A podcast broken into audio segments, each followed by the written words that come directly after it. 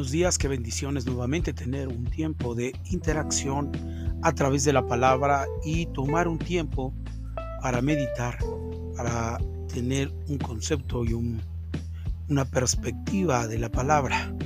Por eso es importante que tomemos en cuenta que la, la palabra es la fe, la regla y fe de conducta de nosotros. De manera que en este avance, en esa serie avance día a día, queremos eh, tener en cuenta que la base para nuestro aprendizaje es la palabra de Dios. Y de esta manera podamos nosotros edificar sobre la roca y claramente recordar lo que el Señor Jesucristo dijo en una parábola. ¿A qué le compararé a aquel hombre que edifica su casa sobre la roca? Que vienen tiempos difíciles y su casa no cae porque estaba edificada sobre la roca. Por eso es importante que nosotros podamos edificar, construir en la palabra de Dios, que es la roca inconmovible. La palabra es Jesús, Jesús es la roca, Él es el verbo, dice San Juan. Por tanto, debemos de edificar a través del conocimiento de la palabra de Dios. Por eso es importante que cada vez que podamos enseñar, podamos tener una base sólida de lo que enseñamos, porque de esta manera eh, la misma palabra nos va a dar una línea, como dijo el profeta, un punto aquí, una coma, una línea y de nueva cuenta la misma eh, eh, dinámica, de manera que podamos entender que la palabra nos guía. Así que ella nos va a dar testimonio de que estamos en la verdad. Pero cuando nosotros vayamos a platicar algo que no está escrito, y que solamente son nuestros pensamientos y que quizás no puedan ser malos, pueden ser buenos pensamientos, pero nunca se compararán con la palabra de Dios, porque todo pensamiento humano queda específicamente enlazado de esa manera. Pero hablar de la palabra es el sentido de lo que dijo el profeta. El cielo y la tierra pasarán. Hablando de las cosas que existen en esta tierra, mas sus palabras no pasaran. Es importante entonces que todo lo que tenga que fluir de, eh, una vida con eh, perspectiva terrenal termina aquí. Muchos buenos filósofos, mucha gente con pensamientos que han tenido eh, en su generación pudieron fluir, pero cuando ellos murieron, esos pensamientos terminaron. Pero los pensamientos que la Biblia nos enseña son pensamientos de eternidad. Por eso dice Eclesiastés que tú pusiste en la vida del hombre pensamientos de eternidad. Es interesante entonces que el trabajo que Dios hace en nuestra vida tiene que ver y tiene que estar basado en la palabra. Por tanto, quiero iniciar eh, con aquel pasaje que leímos en el anterior episodio, Primera de Corintios capítulo 2, y voy a continuar en el verso 6. Primera de Corintios capítulo 2, verso 6 dice, sin embargo, hablamos sabiduría entre los que han alcanzado madurez. Y sabiduría no de este siglo, ni, los de, ni de los príncipes de este siglo que perecen, mas hablamos sabiduría de Dios en misterio, la sabiduría oculta, la cual Dios predestinó antes de los siglos para nuestra gloria la que ninguno de los príncipes de este siglo conoció, porque si lo hubieran conocido nunca habrían crucificado al Señor de gloria. Mira qué interesante lo que dice el apóstol Pablo. Hay cosas que meditar esta mañana correspondiente a lo que dice Pablo a los Corintios y en esta parte de la escritura, hablando de la sabiduría que ya hemos platicado, que es la practicidad del conocimiento de la palabra, de la revelación del Espíritu, que te revela de las palabras que has estudiado y te las revela el Espíritu para que las puedas poner por obra o por estilo de vida o por practicidad. Y esto lo conocemos como sabiduría. Entonces Pablo habla sobre la revelación por el Espíritu Santo y que es precisamente que nos va a dar como consecuencia sabiduría. La revelación del Espíritu nos va a concretar a conocer aquellos pasajes escritos, aquellos pasajes logos, para traernos esa palabra en el tiempo que es necesaria y nosotros podamos practicarla. Pero ahora Pablo nos dice claramente Sin embargo, hablamos sabiduría entre los que han alcanzado madurez. Y la palabra madurez es la palabra telos, teloyo. Telos, la palabra telos es la palabra completo. Y entonces podría, podríamos nosotros interpretar, sin embargo hablamos sabiduría entre los que han alcanzado el sentido de lo que Dios ha dado en, en terminado o completo. Y entonces podemos entender que las personas que han sido terminadas, completadas, pueden tener la perspectiva de poder entender la sabiduría de, Dios, la revelación y la sabiduría. ¿Qué es lo que te da el sentido de lo completo? La palabra. A través de las personas adecuadas para que tú puedas ser terminado. La escritura claramente dice estas palabras, sed perfectos, como, vuestro Padre que está en los cielos es perfecto. Y la palabra que usa Jesús es telos, sé completo, como mi Padre que está en los cielos es completo. Hablar de madurez es que estés terminado, que estés completo, que tengas una perspectiva de las cosas, no con el sentido de inclinarte hacia un lado o hacia otro, sino tener la habilidad completa de lo que Dios diseñó para tu capacitación y tu habilidad de poder concentrarte en algo que Él terminó. Ahora, hablando sobre eso, ¿cómo termina Dios la obra? Como dice la palabra, fiel es el que empezó la obra que la terminará. La palabra obra es ergón en ese pasaje de la Biblia. La palabra ergón es la palabra trabajo. Es decir, que Dios trabaja en ti y en mí de manera que pueda llegar a hacer que seamos completos o enteros. La palabra que utiliza perfecto es una perspectiva en el mundo de no fallar. Pero en la perspectiva de la palabra perfecto, telos, en el griego original, es la palabra solamente que completa a alguien. Es la palabra que, que lleva a que una persona esté capaz de poder tener determinación y decisión, poder conocer la practicidad de la palabra. Eso es sabiduría. Eso es telos. Eso es madurez.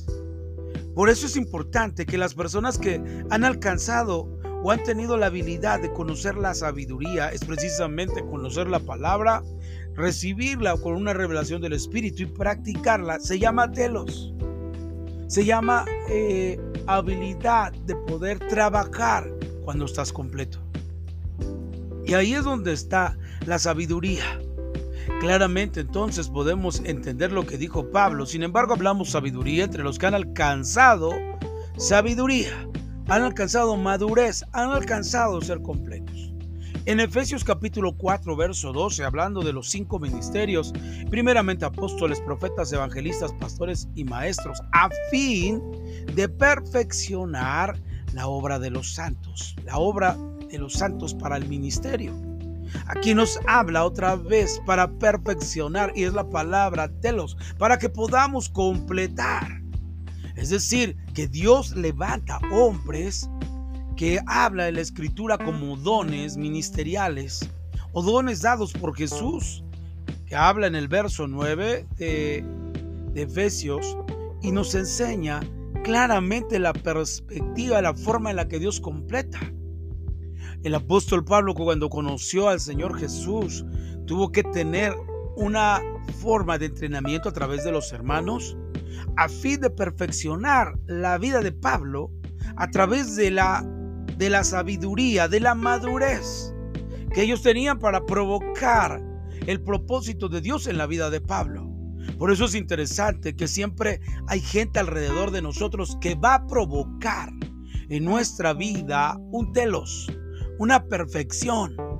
Claramente la Biblia nos dice que el hombre se aguza con otro hombre o se afila.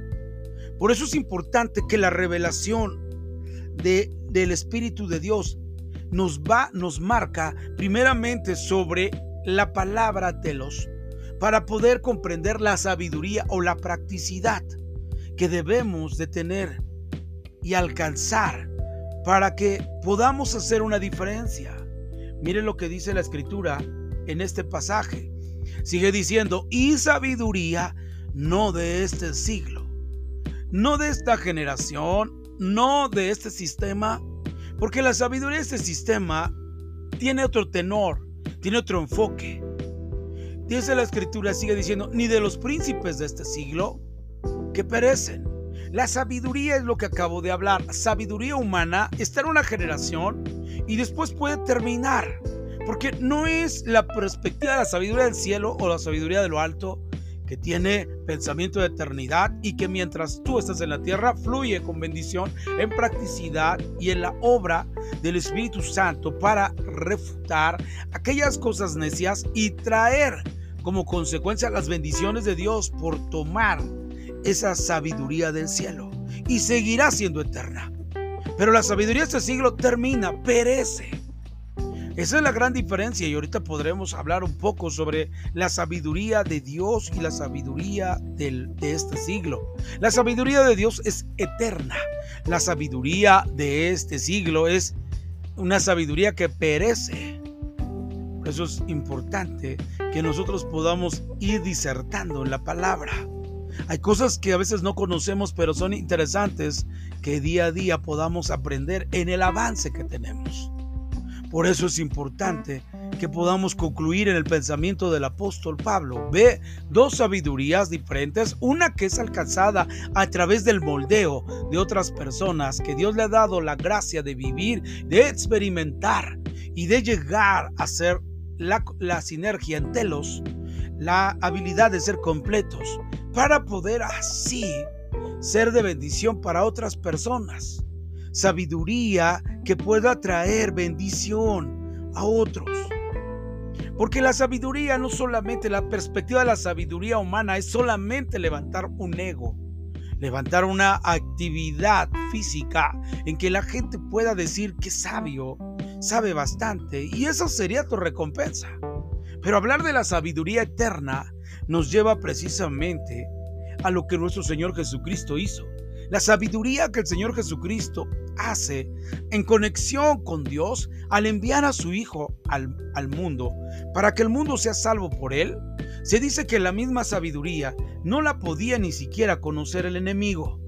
Porque claramente dice la escritura en este pasaje que si hubiera conocido, entonces no hubieran, no hubieran sacrificado a nuestro Señor Jesús.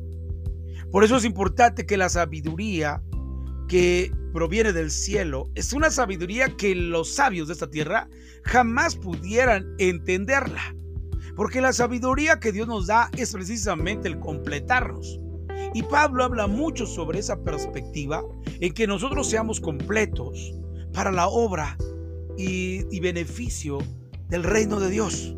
Y esto nos lleva entonces que el ser completados o ser eh, telos ser llegar al sentido de la madurez, como dijo Efesios capítulo 4 en el, en el verso 13, a fin de que ya no seamos niños fluctuantes llevados por un lado o por el otro, podamos crecer en amor. Otra de las cosas que nos lleva a entender sabiduría. Por eso es importante que cada uno de nosotros tengamos en nuestra mente lo que significa sabiduría del mundo sabiduría de Dios. En los próximos episodios estaré hablando la diferencia entre la sabiduría de Dios y la sabiduría del mundo, la sabiduría de este siglo. Pero hasta aquí es importante que podamos concentrar entre ello. En la sabiduría de este siglo es una sabiduría banal y que se desaparece. Mas hablamos sabiduría de Dios en misterio, la sabiduría oculta de la cual Dios predestinó antes de los siglos para nuestra gloria, la, que ninguno de los príncipes de este siglo conoció, porque si lo hubiera conocido nunca habrían crucificado al Señor de gloria. Antes bien, como está escrito, cosa que ojo no vio ni oído yo ha subido al corazón del hombre, son las que Dios ha preparado para los que le aman. Entonces es importante mirar que la, sabiduría de Dios es que Jesús viene a morir en la cruz por nuestra vida para libertarnos del pecado y darnos el sentido eh, de ser puente para poder llegar nosotros a Dios. Porque no podríamos llegar a Dios porque vivíamos en pecado y Dios nunca permitiría que su palabra fuera eh, contradecida por él mismo, sino que hubo que haber un cordero como un puente para que nosotros tuviéramos el acercamiento a Dios. Eso es la sabiduría de lo alto. La sabiduría del mundo es banal, perece. La sabiduría de Dios es eterna, porque hasta el día de hoy nosotros, dentro de la sabiduría de Dios, claramente dice San Juan capítulo 3, verso 16, de tal manera amó Dios al mundo que ha dado su Hijo unigénito para que todo aquel que en él cree no se pierda, más tenga vida eterna. Concluye la sabiduría de Dios en vida eterna para cada uno de nosotros que hemos recibido, que hemos sido completados con ese bello pensamiento de Dios practicado en sabiduría por Jesús y concluido en la cruz. Y a través de la cruz fue públicamente exhibido el enemigo y todos sus demonios, siendo heridos con una palabra de sabiduría desarrollada a través de nuestro Señor Jesucristo, evidenciada una derrota en el reino de las tinieblas. Y ahora podemos concluir en que tenemos un destino, un destino eterno, a través de la sabiduría de Dios. Por tanto, en los próximos eh, episodios hablaremos sobre la sabiduría del cielo, de lo alto y la sabiduría terrenal, o la sabiduría diabólica. Así que quiero hacer una oración. Señor, gracias por esta bella mañana. Gracias por el fluir de tu espíritu. Gracias por la habilidad que nos das de, de poder levantarnos y poder escudriñar tu palabra. Disertar en ella lo que, lo que dice, porque saltan palabras de vida eterna a nuestra vida. Gracias por tu sabiduría, Señor, implícita en la vida de nuestro Señor Jesucristo y practicada para que hoy en día podamos tener y gozar de la libertad que nos da tu palabra, la obediencia de tu Hijo Jesús. Gracias Dios. Gracias Padre. Gracias Hijo. Gracias Espíritu Santo por recordarnos palabras que nos puedan llevar a practicar, a tener una vida de practicidad se llame sabiduría.